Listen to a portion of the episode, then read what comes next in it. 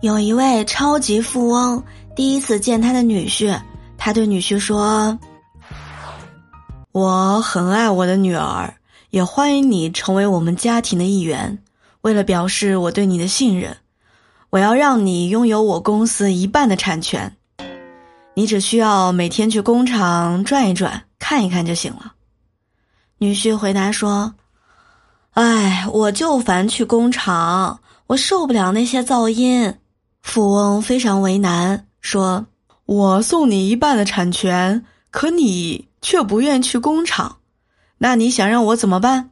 年轻人说：“其实很简单，您可以把我那一半产权再给赎回去。”